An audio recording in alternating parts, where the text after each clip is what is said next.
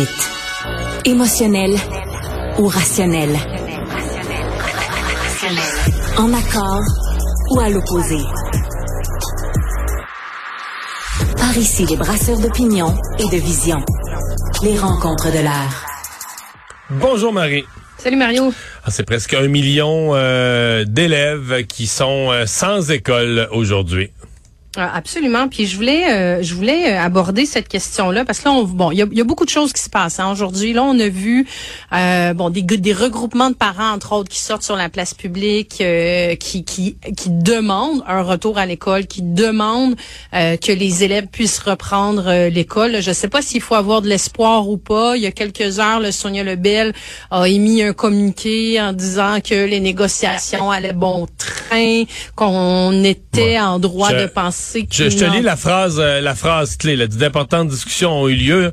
Euh, euh, nous avons maintenant sur la table les éléments essentiels pour nous entendre. Malgré certains écarts, nous entrons dans une phase cruciale qui nous permettra d'entrevoir une entente.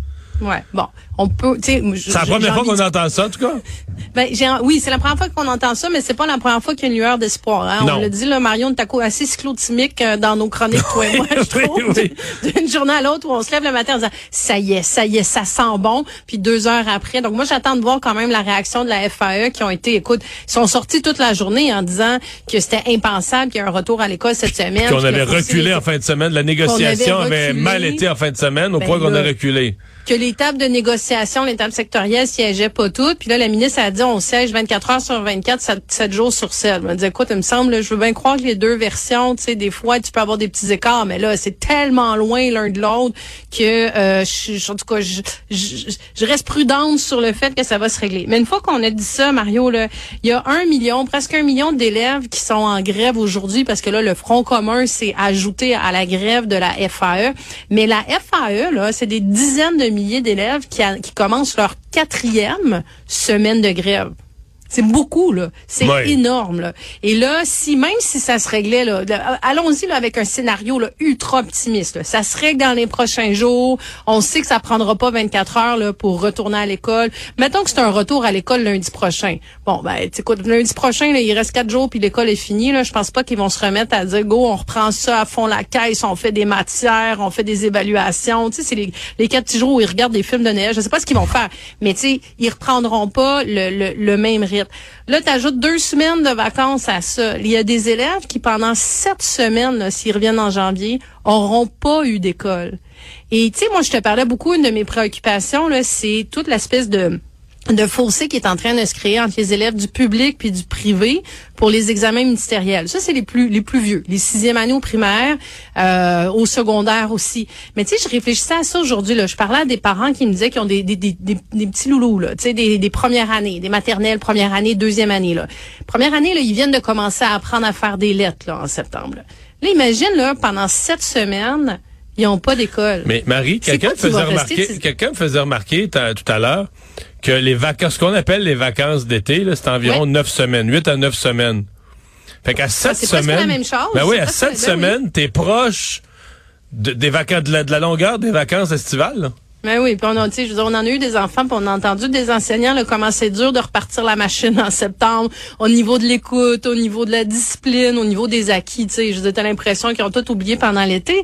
Donc là, imagine les, les, petits qui ont qui ont qui ont déjà, c'est vraiment de la nouvelle matière, comme je te dis, là, apprendre à faire tes lettres, là, A, B, C, D, là, la base, base, base, là, tu sais, additionner pendant pendant presque, comme tu dis, l'équivalent de vacances d'été, là, ils ont pas eu d'école c'est c'est pas juste donc du rattrapage de matière qui aura pas été enseignée pendant cette semaine-là.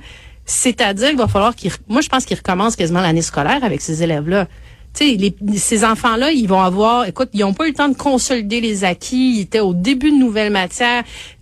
C'est, c'est, écoute, c'est, hyper préoccupant. Puis je me disais, comment ça se fait qu'on a un gouvernement, un premier ministre qui dit, moi, l'éducation, euh, ça, c'est ma priorité. Puis tu as l'impression qu'il n'y a aucune aucune urgence, aucun sentiment d'urgence de régler ça à l'heure actuelle. Et ça m'amène, tu sais, Mario t'a écrit il y a quelques semaines, euh, tu, soulevais la question, est-ce que l'éducation doit être un service essentiel? Il y a docteur Julien ce matin qui écrivait une lettre là-dessus aussi en disant ça devrait être un service essentiel. Ça n'a aucun bon sens qu'on puisse se retrouver dans une situation où on a des élèves qui sont pas à l'école pendant trois semaines, quatre semaines, cinq semaines, et euh, pour des pour des négociations, ça marche pas, ça se peut pas, c'est impossible. Je, c'est vraiment quelque chose qui doit être revu pour pour le futur. Ouais. ouais.